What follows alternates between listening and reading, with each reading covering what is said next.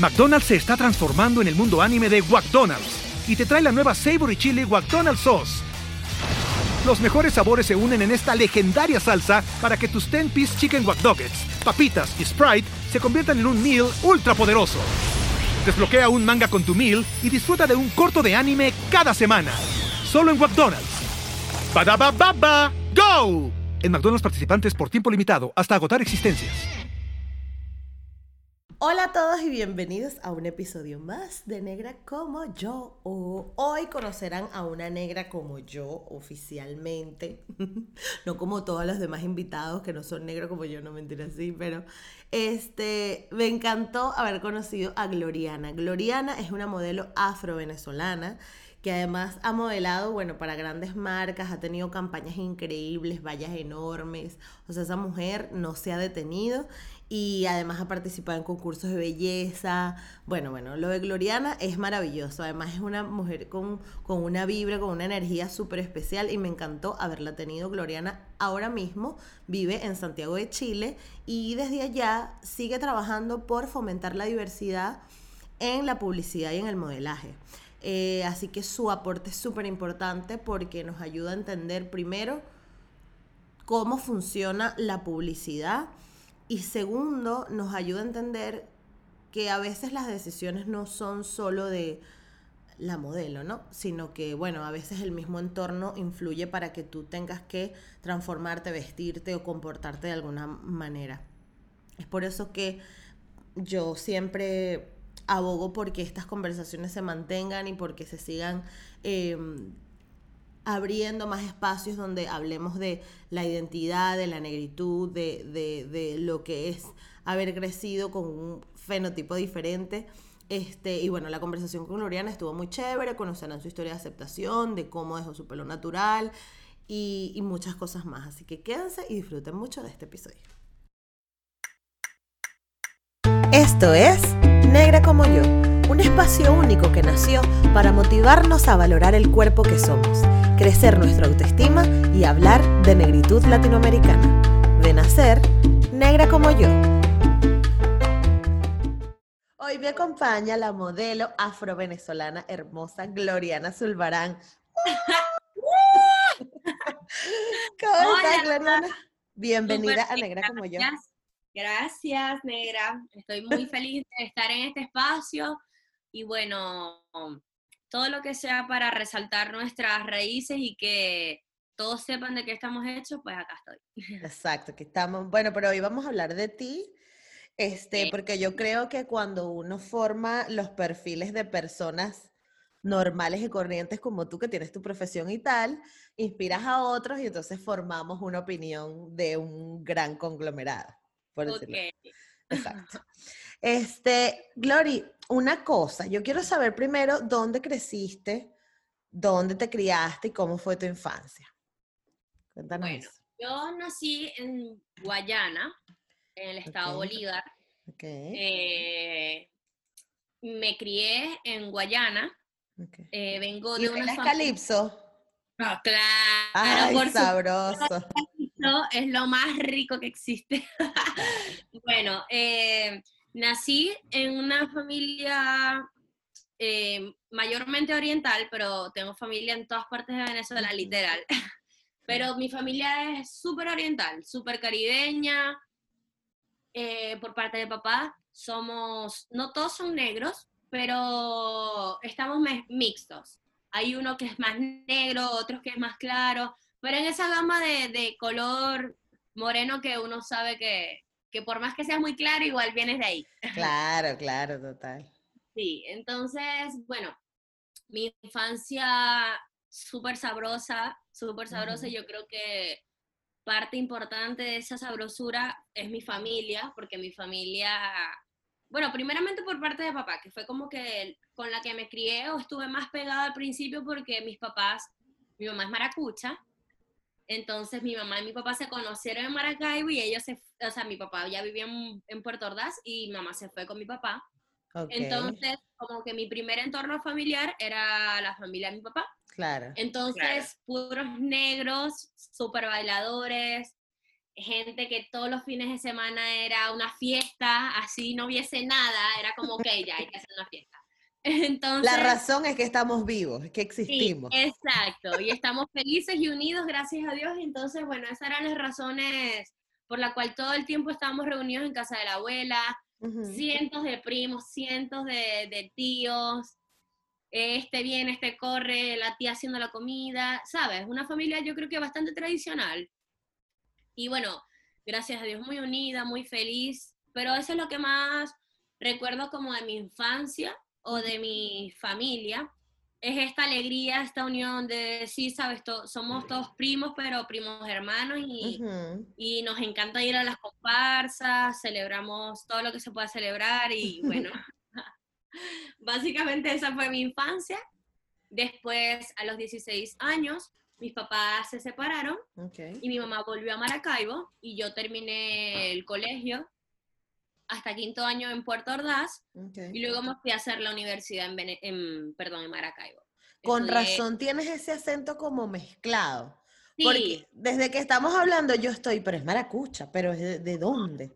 Porque sueltas como un maracucho, pero luego sueltas como un oriental. Sí, sí, yo, yo, bueno, cuando me molesto se me sale ahí, vos sabéis, el vergación, la cuestión, se me sale, pero yo no, yo soy guayanesa, yo soy guayanesa hasta la médula, pero igual Maracaibo es muy importante para mí porque, bueno, mi mamá es maracucha, pero maracucha hasta la médula. Y desde chiquita era, obviamente, ajá, hablaba en el colegio con mis amigos, pero en la casa era mi alma, que molleja, ¿me entendéis? Entonces, esto con, con, lo que uno, ¿sabes? Está en la casa. De hecho, en el colegio me decían como, pero tú eres como maracucha. Y yo, no, no, no, no soy maracucha, soy de aquí, pero bueno, mi mamá es maracucha y... Claro. es como aprendí un idioma. Sí, totalmente, totalmente. Y bueno, Maracaibo es una parte muy importante para mí, porque, bueno, como te digo, la familia por parte de mamá es maracucha y amo Maracaibo. Maracaibo me dio eh, infinitas oportunidades, eh, la casa de estudios también. Eh, ahí fue donde empecé verdaderamente a modelar en Maracaibo. Más, como, más como modelo, como moda, como comercial. Okay. Y bueno, Maracaibo es súper importante para mí, entonces yo creo que soy guayacucha. Guayacucha, me encanta. yo soy de ahí, de, Guayacucha. Ese va a ser el, el, título de tu episodio, Afro Guayacucha. Ah, sí, me gusta. Me encanta. Me encanta. Glory, y cuando, cuando estuviste en, empezaste, ¿cómo fue? ¿Cómo fue empezar? ¿Te acuerdas el momento exacto donde dijiste, bueno, yo voy a ser modelo? ¿O era algo que todo el mundo te decía? ¿Cómo fue? No fue una decisión que yo tomé. Eso fue una decisión que tomaron mis papás de que mi mamá estaba embarazada, yo creo. Porque Muchacha. desde que estoy chiquita, o sea, desde que tengo uso de razón, de, o sea, es que mira, es tan increíble, pero me acuerdo perfectamente cuando estaba chiquitita, mi mamá me llevó a la primera academia donde estuve y me acuerdo, o sea, si tú me preguntas ahorita, yo te puedo llevar al lugar de la academia y tenía como tres añitos. Eh, esa fue como mi primera, o sea, cuando empecé. Eh, igual era súper lindo porque me acuerdo como que, el, o sea, como que las ganas que tenía mi mamá de que yo modelara, que ella me llevaba todos los sábados y, y yo igual súper emocionada, yo me prestaba para la cuestión. Entonces yo con ella, bla, bla, bla, y vamos todos los fines.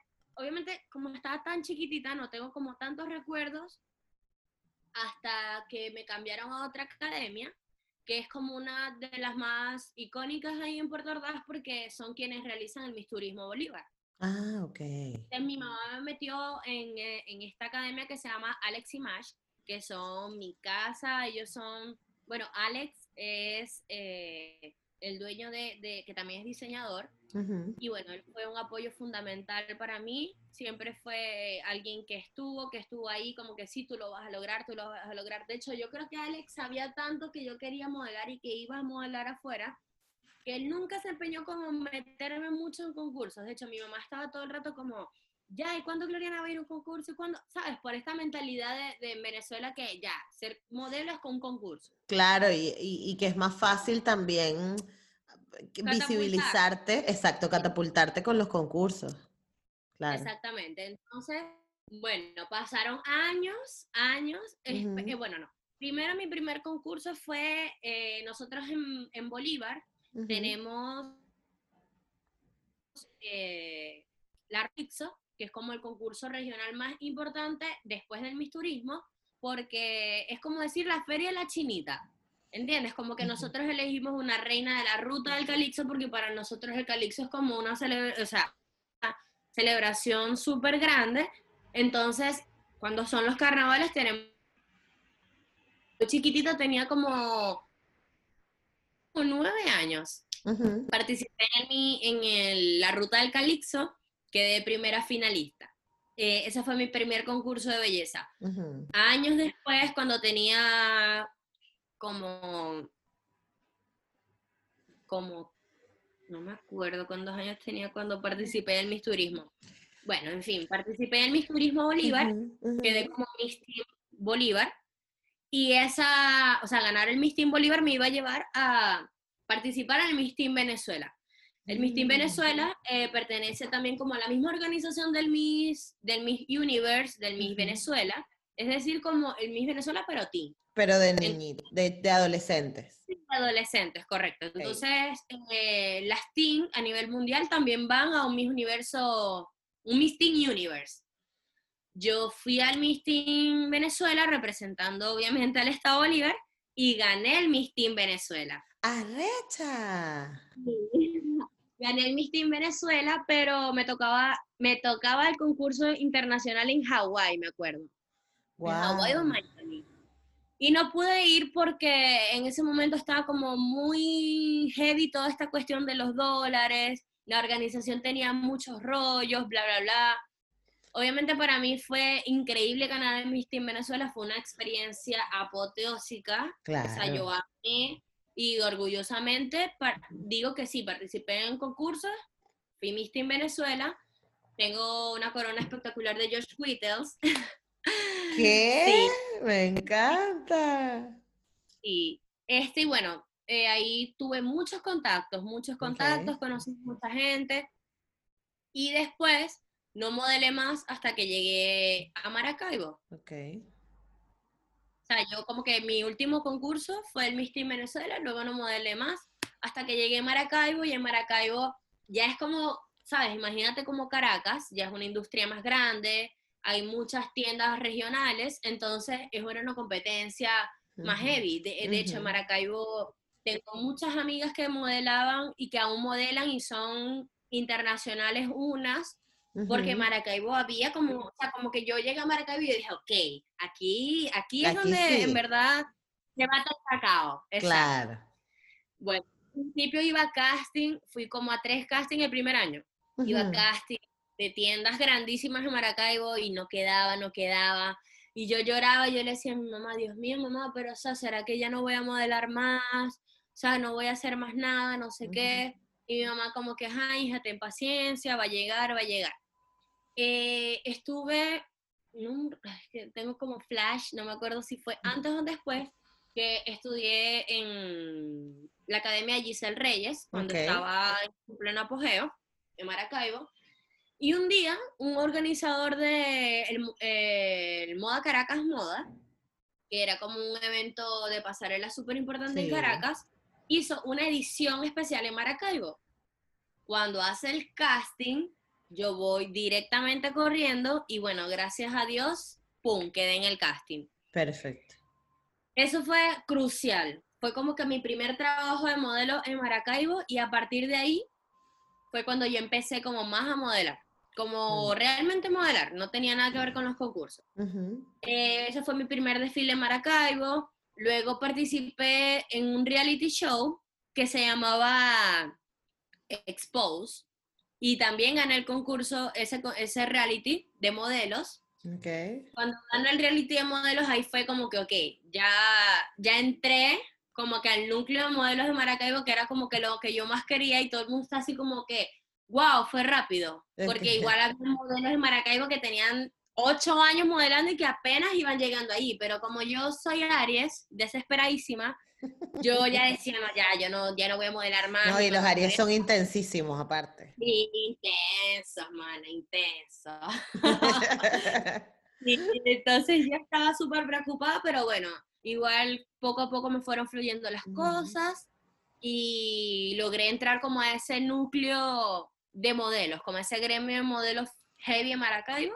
Y ahí empecé a trabajar como en campañas. Hubo un momento en que también tenía otra amiga que, era, que es morena y ella también está súper pegadísima porque es una negra preciosa. Yo estaba como, Dios mío, o sea, de verdad que ella se va a llevar todos los castings porque no puede ser. Después eh, fui yo la que estaba ahí como pam, pam, pam, pegada, estaban como en esta, en esta, en esta, en esta. Y bueno, eso fue un poquito antes de salir de, de, Venezuela. Igual yo estaba, mientras modelaba, estaba estudiando.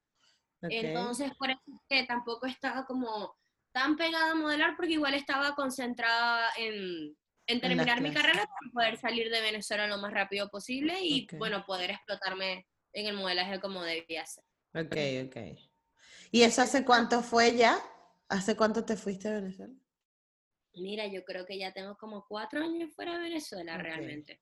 No recuerdo, no recuerdo verdaderamente. Sí, yo creo que sí, porque ya tengo dos años acá. Sí, como cuatro años que salí de Venezuela. ¿Y qué ves de diferente en la industria de modelaje venezolana versus la industria de fuera? ¿Qué, qué crees que tienen de diferente? Bueno. ¿O en qué se parecen?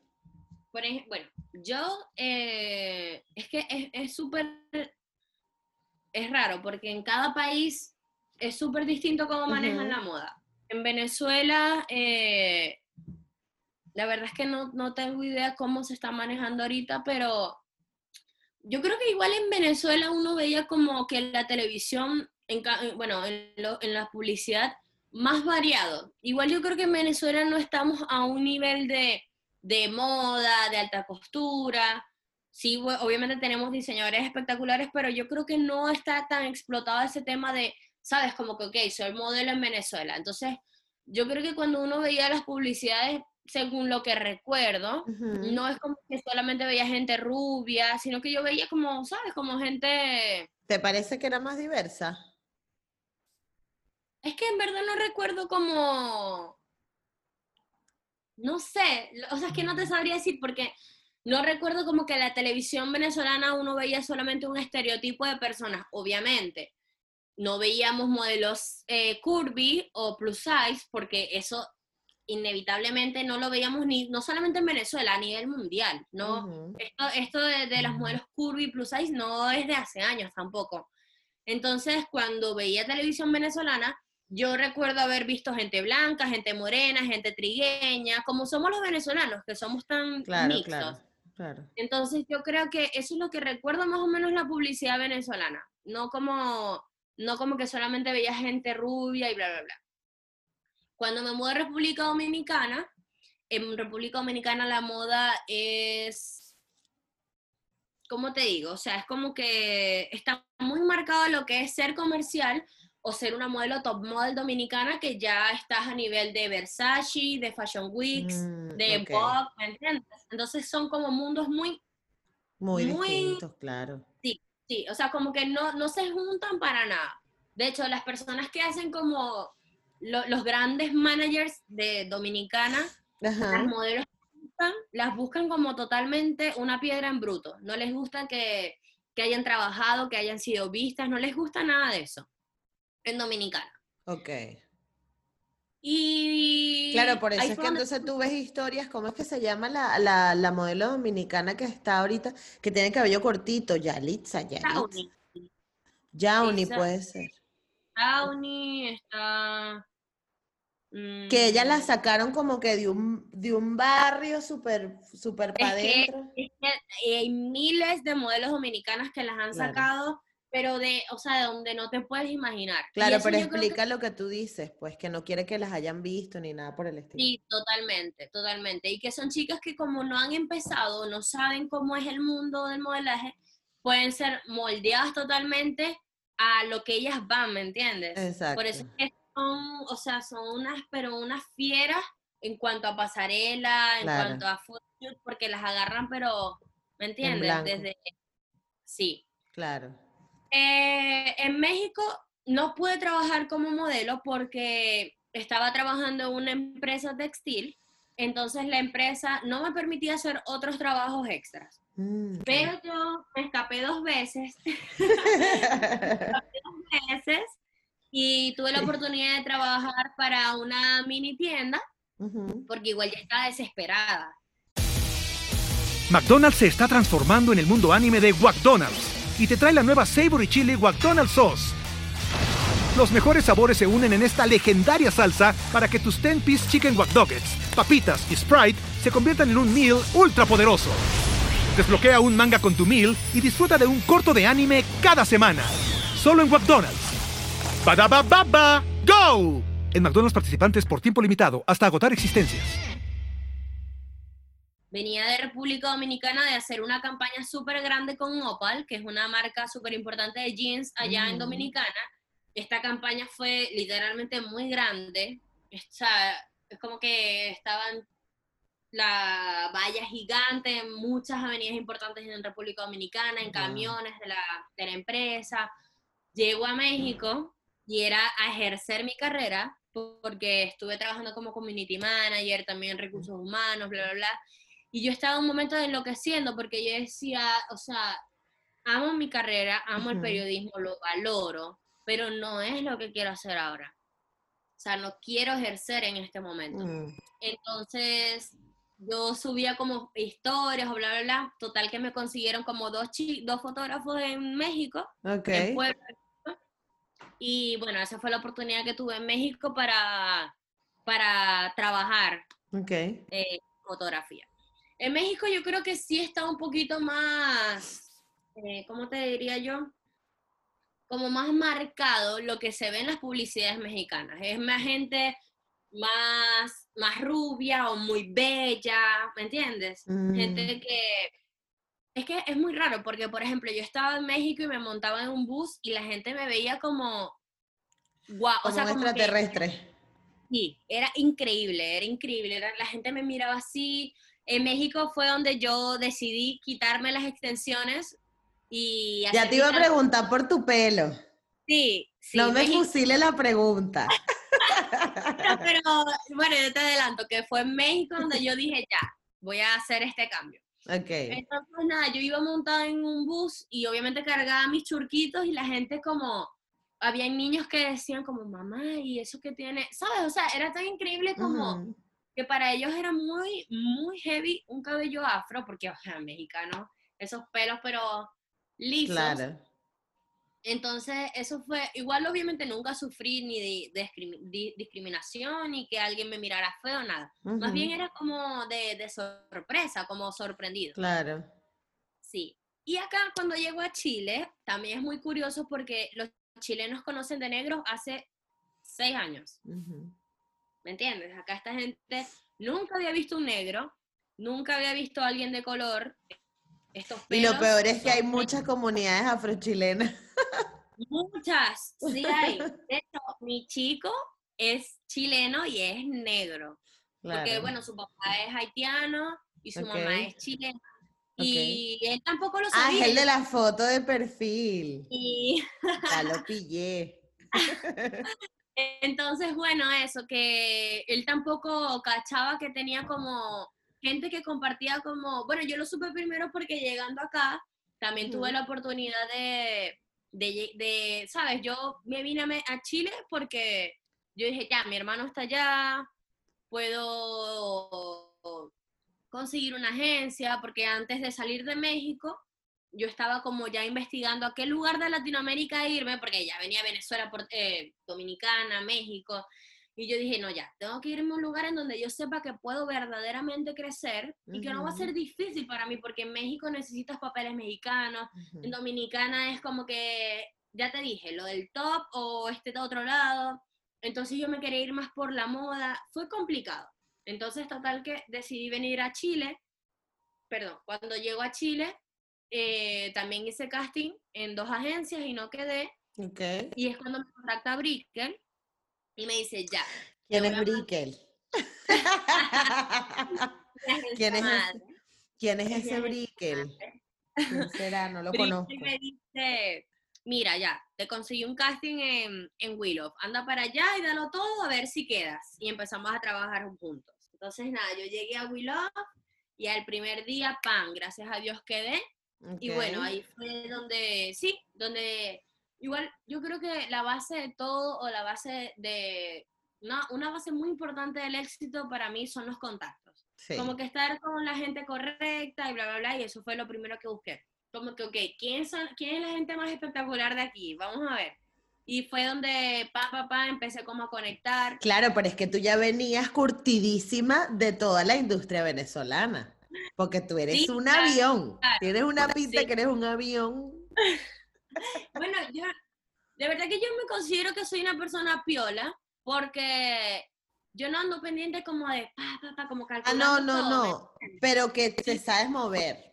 No, claro, porque imagínate. O sea, es que si no, el que se huevonea pierde. Sí, no, y que aparte que estoy en modelaje desde tan pequeña, claro. y también fui atleta, que es algo también importante. Entonces, esta, esta, estas actividades te, te, crean una personalidad, sabes que tienes que estar todo el tiempo como pam, pam, porque sabes que este otro es tu competencia, y así no estás pensando que las demás personas son competencia, porque es algo que a mí me ha funcionado toda mi vida. En los concursos, cuando yo estuve en concursos, yo nunca estuve pendiente de, ajá, ¿qué se va a poner mi Yaracuy, ¿qué va a usar esta? ¿Sabes? Yo estaba pendiente era de mí, era como, ya bueno, eh, la pasarela tienes que mejorarla porque no lo estás haciendo bien, o ya tienes que comer esto, o no tienes que comer esto. Entonces, eh, nunca he pensado como... Claro, la competencia era contigo. Exacto, era mí misma y enfocarme en mis cosas. Y yo creo que eso es lo que más me ha funcionado mm. para, bueno, llegar a donde estoy. Totalmente. ¿Sabes? Igual eh, igual mi mamá me dice como que, bueno, no te has dado cuenta de todos los logros que has conseguido, pero igual uno mismo, hasta que uno no llega hasta el máximo, o sea, yo por ejemplo, hasta que yo no me vea, no sé, en la portada de Vogue, o hasta que yo no haga, no sé, Carolina Herrera o Versace, es como no he hecho nada. Claro, claro, total. No, he hecho nada. Y de verdad que... Bueno, si hay algún manager aquí, una gente de Carolina Herrera que esté viendo este podcast, por si lo estás viendo. Brique lo va a ver, Brique lo va a ver porque le voy a decir en el minuto tal se habló de ti. que Brickell se te agradece buscarle los chanchullitos. Por favor, no, Brickell de verdad que ha sido un apoyo espectacular para mí. Y bueno, cada vez es lo máximo. Sí, cada vez que yo Brickell, papá, papá, él está ahí como un buen, es un muy buen manager. Entonces, bueno, muchísimas gracias por todo el apoyo. Qué cool, qué cool. Mira, Glory, ahora sí hablemos de la historia de tu pelo. ¿Cómo fue? O sea, ¿cómo era antes? ¿Cómo es ahora? ¿Esto que tienes es tu pelo natural o qué? Cuéntanos. Bueno, yo empecé con mi transición en México. En México eh, tenía como presión, presión, presión y dije ya. ¿Pero presión de qué? Bueno, la principal presión era que yo usaba extensiones cosidas. Una ah, extensión espectacular que yo me puse en República Dominicana porque tú sabes que las dominicanas son como las, estrellas de pelo. Sí. Sí. Las brasileñas y las dominicanas son como que esa gente nació para los pelos.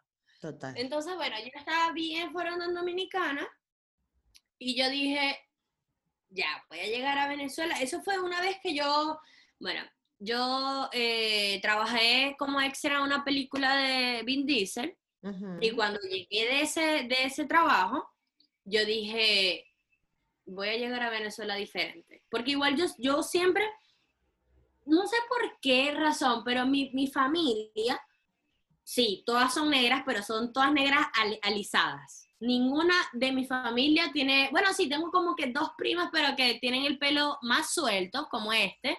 Entonces, obviamente, este cabello es mucho más bonito y más, más fácil de manejar, ¿me entiendes? Igual que en Venezuela, por más que para mí, obviamente, sí puede existir un grado de racismo, pero no lo sé si sea algo como... No, no sé, es que no sé qué opinar del racismo en Venezuela, porque para mí es un tema muy raro. Es raro porque creo que nunca fue como algo tangible para mí y de hecho yo creo que las personas que... Sí, exacto. Pero está que, ahí ejemplo, metido por debajito. Sí, sí, pero yo creo que al final es algo tan... Es que obviamente no quiero que se suene, no suene como normalizado, ojo, porque igual sabes que todo el mundo está como a, a libre interpretación. No es que estoy normalizando que en Venezuela esté bien el chalequeo, bla, bla, bla.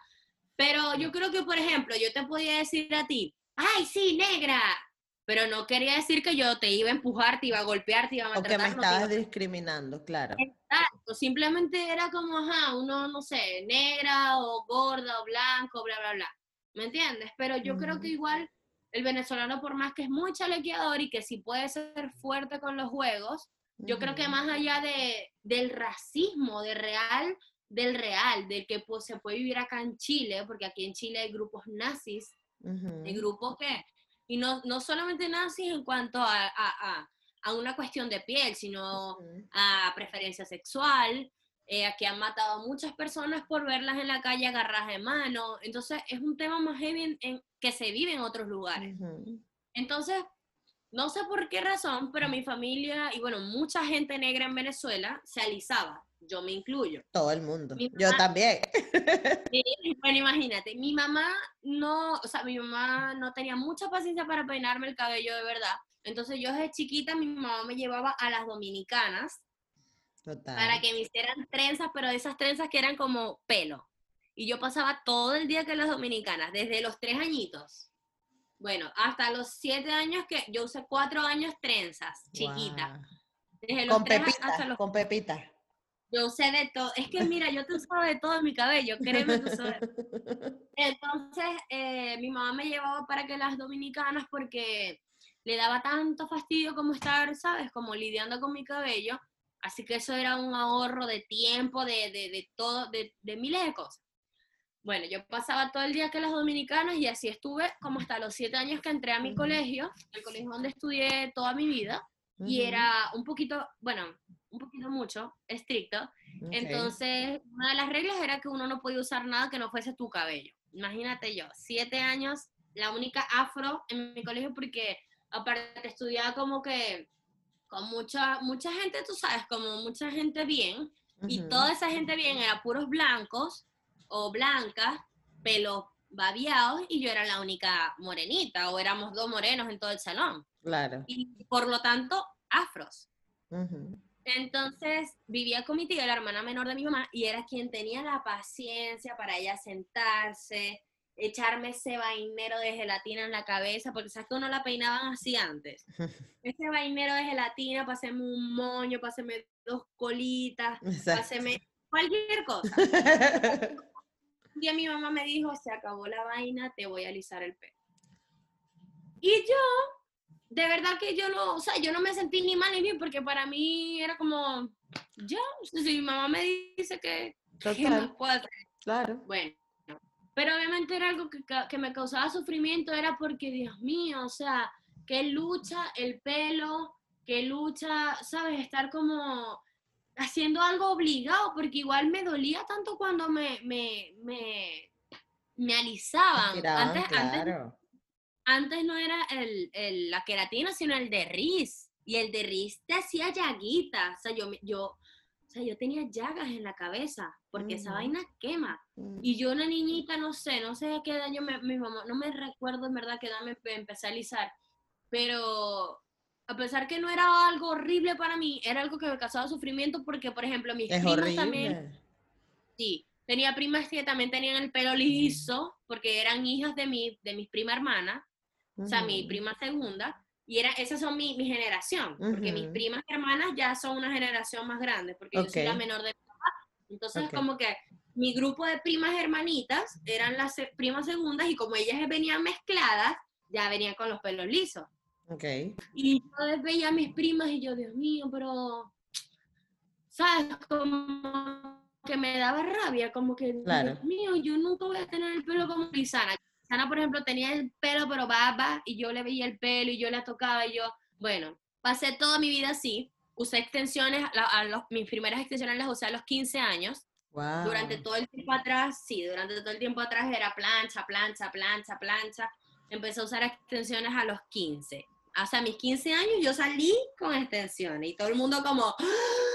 porque, ¿sabes? Siempre era el pelo por aquí, porque aparte uno nunca le crece el pelo. Nunca. No, Bueno, claro. Si es el pelo de mis primas, que tienen no sé cuántos años alisándote, ya esos son pelos. El pelo de mi hermana ya es una cosa por aquí lisa. Ok. ¿Me entiendes? Entonces, ya a los 15 años empecé a usar extensiones, bla, bla, bla, pasaron todo este tiempo. Una tía, una tía mía, una hermana de mi mamá, también ella, ella es adicta al pelo. Entonces mi tía me, me daba los mejores tratamientos, me compraba las mejores extensiones, para que yo siempre estuviese apoteósica con Top. ese pelo. Claro. Usé Ok. durante los cuatro años, este, sí, como, estos, sí, como cuatro años de extensión hasta que fui a Dominicana y dije, ¿sabes qué? Yo me harté de estar en el kit y pon, y pon, pégame esa vaina. Entonces, eh, ahí fue cuando me cosieron el cabello, me cosieron todo el cabello y solamente me dejaron como la parte de arriba, que era la que yo me alisaba para tapar las extensiones atrás. Exactamente. Esas extensiones que yo me puse en Dominicana, man, imagínate. Espectaculares, eso Tú fue. eso gastaste los pelo reales que te ganaste en la película con Vin Diesel poniéndote las extensiones, muchacha. jamás. No me creerás, no me creerás, pero totalmente fue así, porque la extensión es carísima, carísima. Entonces Claro. cuando yo voy a, cuando yo voy allá, ¿cuánto cuesta ajá, eh, no me, eh, el paquete de pelo? Chama, creo que costaba como 100 dólares y yo necesitaba tres. Y yo dije, pónmelo. Dámelo. Y la chama Ya. como, sí, sí, cómelo ya. Y mi mamá, bueno, tú eres loca. ¿Y cómo vas a gastar? Gasté 420 mil, 400, perdón, 420 dólares en cabello. Bueno, pero eso fue un pelo, chama, que nadie Claro, lo podía creer, nadie lo pasó. Pelo soñado. Y bueno, Claro. ese cabello me duró de verdad bastante tiempo porque Pero igual cuando te cosen, cuando te cosen, porque es que yo nunca usaba extensiones, cuando te cosen, ¿cómo haces cuando te crece el pelo? Las trenzas se van aflojando y ahí es cuando tú te, te quitan todo y te vuelven a hacer las trenzas pegadas y ahí te cosen otra vez otra el vez. cabello. Exacto, es como el mantenimiento, así como cuando te hacen las uñas que te crecen, ¿entiendes? Ok, Pero obviamente es un mantenimiento más largo, como no sé, yo me hacía mantenimiento cada mes y medio, porque en verdad a mí el cabello me crece rápido. Ok, ok. Total que cuando llegas, ah, bueno, yo estaba en República Dominicana, obviamente yo estaba feliz allá porque tenía quien me hiciera el mantenimiento. Cuando me mudo a México, hermana, imagínate tú, o sea, Claro. donde nadie, o sea, nadie sabía, pero qué era un derrije en esa vaina. Y yo, Dios mío, ¿y ahora cómo yo voy a...? Chama, y llegó un momento en que yo tenía que ir a reuniones súper importantes porque trabajaba en una textilera muy importante en México y las reuniones eran con políticos, con alcal alcaldesas, con gente muy importante y no podía estar como desarreglada. Claro, Y un- total. y dije, saliendo de la oficina, le digo a una amiga mía, Julie, acompáñame a la peluquería porque me voy a soltar el afro. Y ella me miró así y me dijo como que, ¿Are you sure? Y yo como, sí, esto se acabó hoy, Se acabó. acompaña. Chama, cuando a mí me sueltan ese pelo, eso era un escobillón. Claro. Era un escobillón. Porque imagínate que tenía la raíz, cuatro dedos de raíz, pero el pelo, el resto del pelo alisado, ¿me entiendes? Porque era un pelo que todo su vida fue alisado. Claro. Bueno. Total que yo tenía ese afro, pero ¿sabes cómo es el afro? Como con las puntas lisas, ¿tú sabes dónde está la Claro, total, transición total. Bueno, yo tenía ese pelo así, ahí fue cuando yo empecé, yo misma, yo misma, compré eh, unos productos increíbles de L'Oreal y fue, eso fue como que el champú con el que empecé mi transición y yo poco a poco, por ejemplo, me agarraba el cabello y me hacía dos colitas aquí y el pelo que me quedaba liso, ram, pero yo era así. De Yo una. no tenía que ver con nada largo, con peluquería, con nada. Yo agarraba y ram, y cada vez un pelo ram. Y si me hacía el afro y me quedaba un pelo para yo, ram. Eso era tijera, yo no estaba en eso. Muy Total bien. que yo poco a poco, sí, pero yo, pues, yo di seis meses en México y creo que tres meses duré con las extensiones y tres meses después fue que empecé la transición. Entonces Ok. durante todo ese tiempo yo empecé a cortarme el cabello yo misma, me hacía tratamientos, de verdad que me gustó mucho ese proceso de la transición porque me encanta haberlo hecho yo solita, ¿me entiendes? Como que nunca tuve que ir a un lugar, sino que yo misma dije, ya, yo me voy a conectar contigo, e intentar entenderte, porque nadie te ha entendido antes. Nadie te ha entendido y nadie te dio la oportunidad. Total. Y cuando le di la oportunidad a mi cabello, que fue cuando yo llego acá a Chile, eh, un amigo mío que es un estilista súper espectacular, yo le dije, hazme una hidratación súper heavy y córtame todo lo que me puedas cortar para que ya me quede, bueno, igual ya venía como, no sé, como tres meses, ya el cabello había crecido bastante y yo dándole tijera. Claro, claro. Entonces, pero antes de yo venir a Chile, yo pasé por República Dominicana porque estuve de vacaciones con mis papás.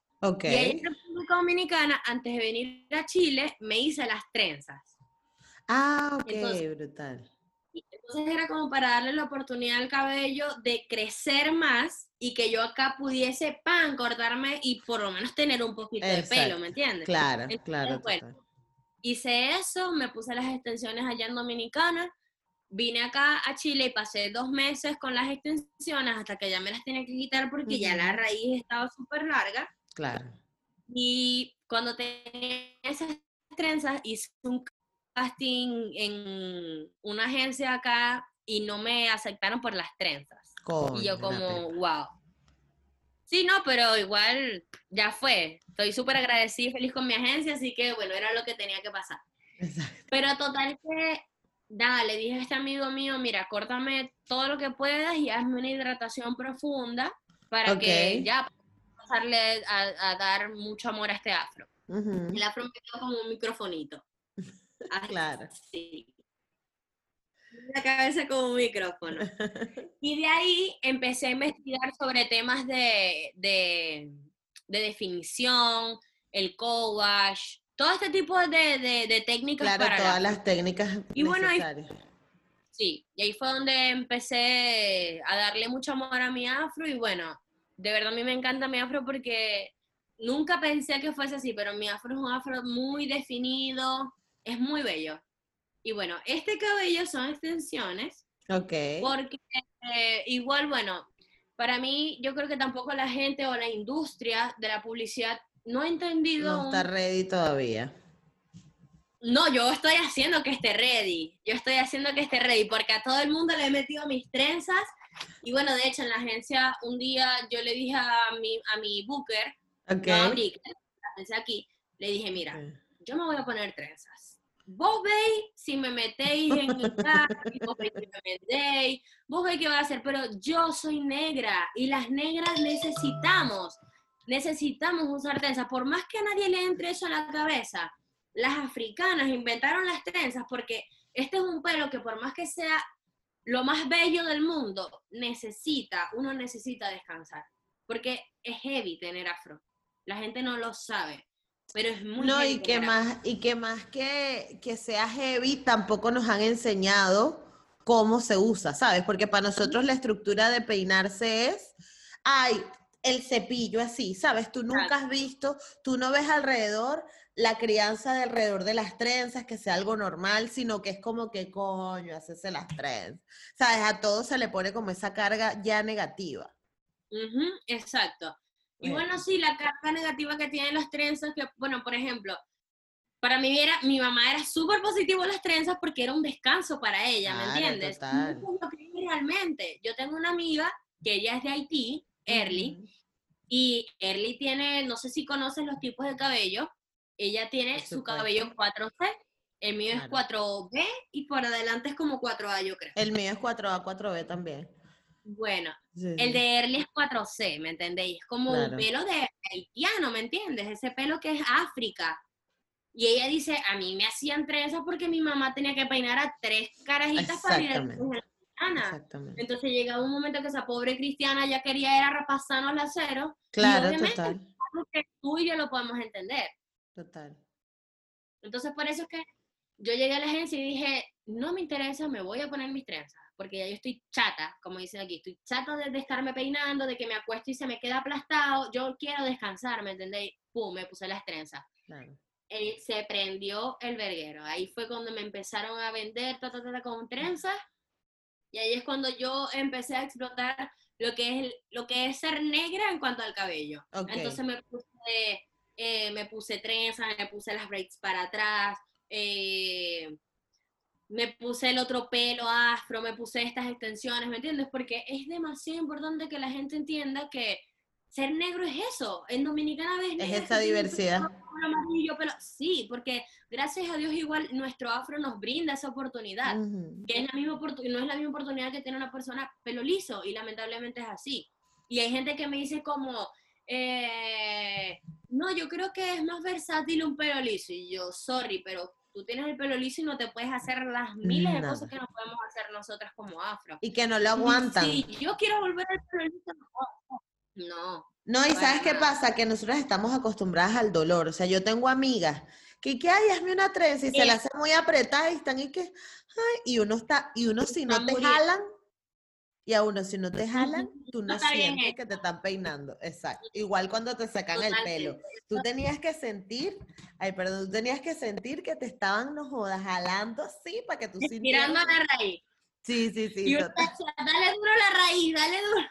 Pega, pega bien esa raíz, porque es que es la única forma de que, de que se sintiera. Eso, es un punto súper importante también. Y para ti, ¿cuándo fue el momento en el que te diste cuenta de, tu negritud? ¿Fue cuando te dejaste el pelo natural o ya tú venías más o menos entendiendo todo lo de la movida negra y estar orgullosa de tus raíces y tal? Mira, yo creo que yo toda mi vida he estado consciente de mi negritud, por, primeramente porque por eso mi familia era normal, había gente negra, mi mamá no es, no es morena, mi mamá es más blanca, mi abuela es blanca, es gocha, por parte de mamá.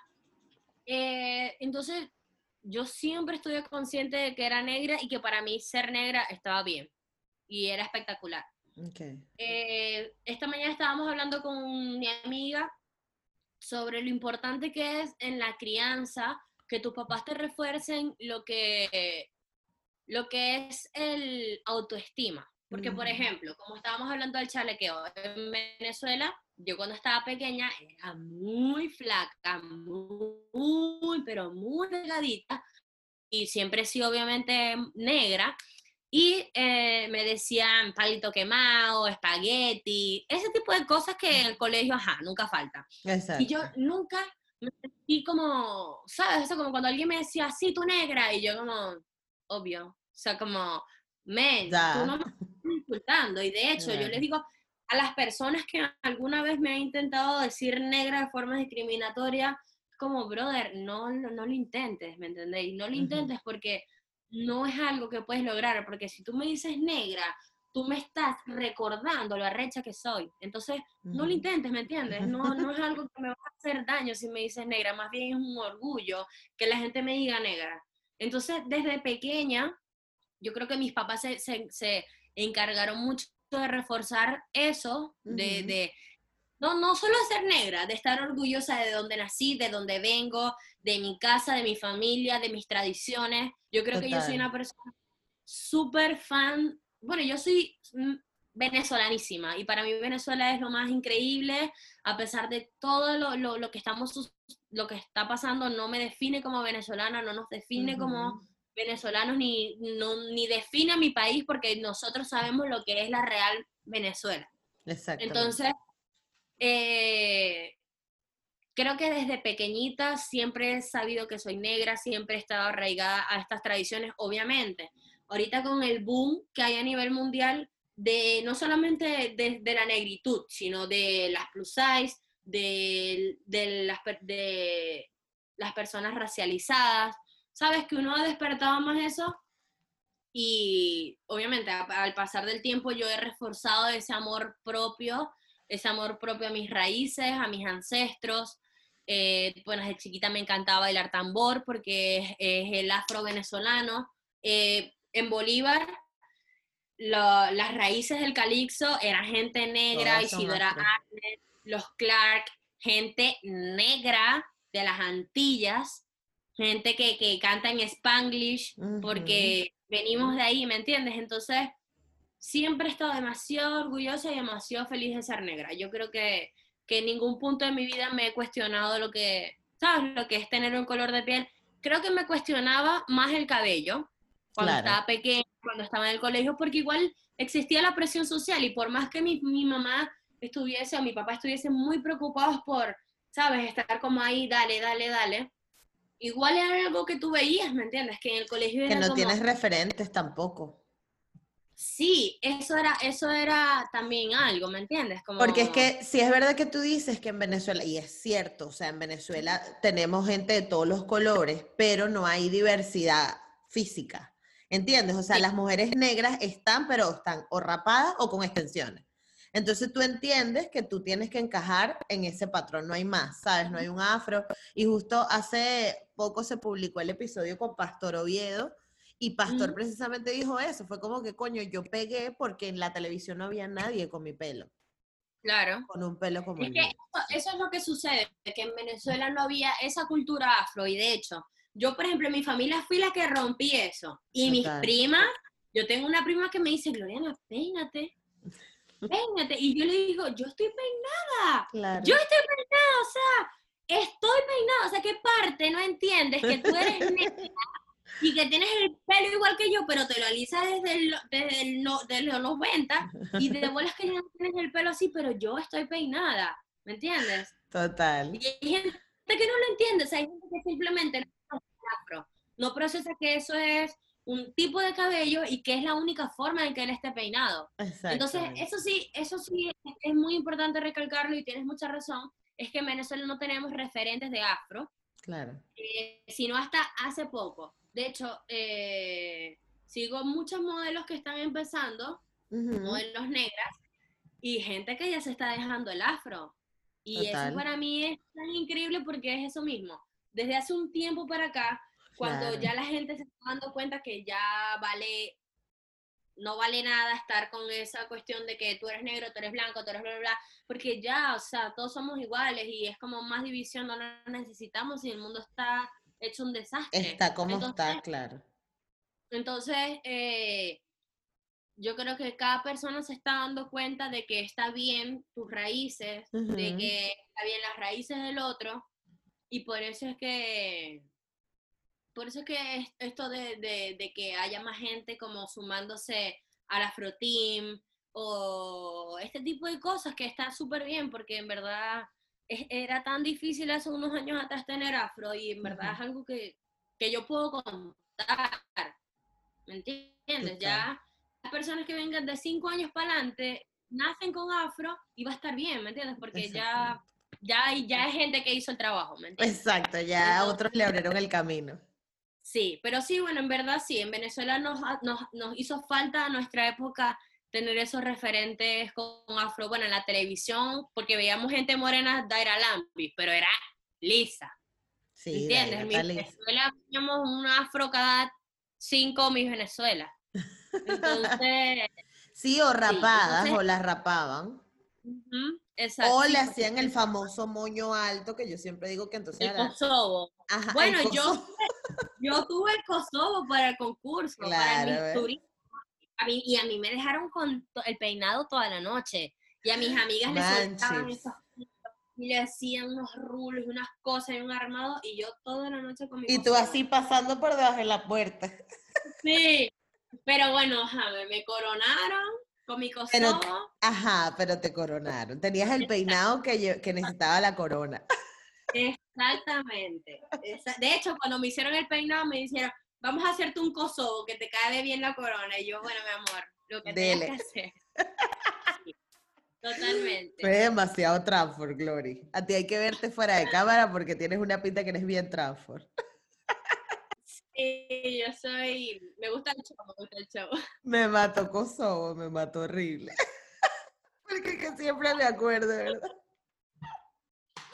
Sí, ese peinado se llama Kosovo. El Kosovo, sí, sí, sí. Mira, Glory, una pregunta para finalizar. Si tuvieran que hacer una película de tu vida, ¿quién te gustaría que fuese la actriz? Wow. Wow, qué pregunta, no sé. Qué difícil. Mm, Puede ser quien tú quieras. Hay presupuesto, hay presupuesto para pagar a quien tú quieras. Chama, me mataste con esta pregunta. Mm, la verdad que King. Es que admiro mucha gente. Admiro mucho, no sé. Bueno, no sé, si fuese como una película de mi vida, pero metiéndole un poquito de ficción, me gustaría que fuese Alicia Keys para cantar. Ay, me mata, muy bien, muy bien, muy Alicia igual, Keys. Igual mucha gente dice que cuando tengo trenzas me parezco a Alicia Keys, para mí no me parezco, nunca me he Sí. parecido. Pero la gente, o sea, te lo juro, te puede enseñar Prince. La gente, Alicia Keys, Alicia Keys, cuando me pongo las trenzas. Pero igual a mí nunca me, o sea, nunca me, no he encontrado como un parecido. Pero no, sí, te parece. Igual ella no es negra, pero igual sus raíces obviamente vienen de ahí. y- Ella es que el papá es negro. Lo que pasa es que la mamá es italiana, blanquísima, pero el papá es súper negro. Mira, Glory, y. O sea, no sé. No te, no te gustaría que si Halle Berry, que también tienes como. Bueno, sí, Halle Berry me gustaría, pero igual no sé si me identifico tanto con Halle. Obviamente, Ah, espectacular, claro. ¿me entiendes? Claro. Pero no es como que, ay, sí, Halle Berry No te, no te conecta. Ok, ok. Claro, exacto. Igual es, es increíble, la tipa es apoteósica, pero como que así, si somos amigas, no sería tan amiga Halle Berry, más de Alicia. Ok, más de Alicia. ¿Ya Sí, escuchaste el disco nuevo? Eh, bueno, una canción, la de- no he escuchado todo el disco, pero tengo una canción muy pegada, no me acuerdo cómo se llama, se llama Energy, no sé, no me acuerdo cómo se llama. Pero ya te, te- te lo voy a decir porque esa canción es espectacular, tiene como una vibra increíble. La que es con. Eh, Waste Energy se llama. Claro. Con Diamond Platinums. Es pero espectacular, me hace sentir así como que estoy Sí, sí, sí. como vibing en la playa. Exactamente. Sí. No, a mí me gusta de esa Gramercy, Park. Gramercy Park. Ok. Está un No, pero es que ese disco me mató. Horrible. Entonces Lo lo tengo escuchar, pegado. verdad que no lo he escuchado, porque he estado, no sé, en tantas cosas, igual yo sale una canción nueva y yo como que viene y el reggaetón ahora hay como mil artistas y uno no sabe quién es Ah, no, pero es que el, el reggaetón cada tres días están sacando una canción nueva.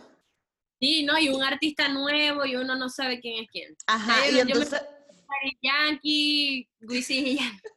yo también me quedé en esa generación. Porque aparte, este, la... Ahorita eso, y que no, ¿cómo no vas a saber quién es Raúl Alejandro? Y yo. ¡Sí! Y yo como, ¿ese es Darel? No, No. es Raúl Alejandro. pero es que no tengo idea. Y uno y que, pero, pero ¿en qué momento él se volvió famoso? Si yo nunca lo había escuchado. Y el, el bicho pegadísimo. Exacto, Sí, el tipo tiene cinco canciones en el top, en el top 10, ¿me yo, exacto, ah, no sabía. No, Me encantó haber conversado contigo. Muchas gracias por Ay, mí gracias. Y bueno, teníamos esto potado hace mucho rato, pero entre tantas cosas, de verdad te pido mil disculpas, pero estoy muy agradecida por brindarme este espacio para hablar sobre lo más importante para nosotras, que es ser negra. Exactamente. Bueno, desde aquí, Gloriana, muchas gracias por haberme acompañado en este episodio. De verdad, lo pasé súper bien. Este, y qué chévere ah, que existan mujeres como tú que estén intentando como que cambiar esa percepción en el mundo del modelaje, sobre todo, y que estés intentando también cambiar el estereotipo de la modelo, ¿no? Que, que- todo el mundo cree. Así que muchas gracias por haberme acompañado. Recuerden que eh, pueden saber más de este proyecto Negra como yo en las, todas las redes sociales, Twitter, Facebook e Instagram. También puedes escuchar este y todos los episodios que han salido hasta ahora, que están muy buenos, que yo te recomendaría que te pases y los escuches.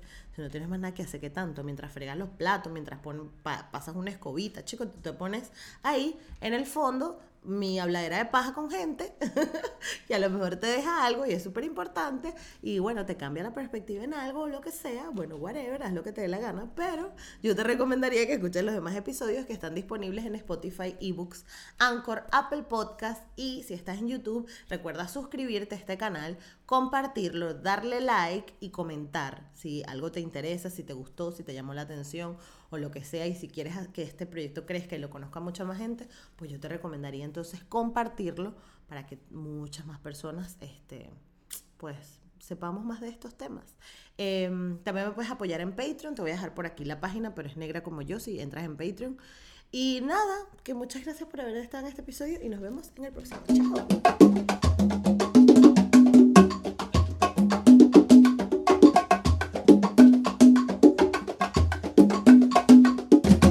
Hello, it is Ryan, and I was on a flight the other day playing one of my favorite social spin slot games on chumbacasino.com. I looked over the person sitting next to me, and you know what they were doing? They were also playing Chumba Casino. Coincidence? I think not. Everybody's loving having fun with it. Chumba Casino is home to hundreds of casino style games that you can play for free anytime, anywhere, even at 30,000 feet. So sign up now at chumbacasino.com to claim your free welcome bonus. That's chumbacasino.com and live the Chumba life. No purchase necessary. Group. Void prohibited by law. See terms and conditions. 18 plus.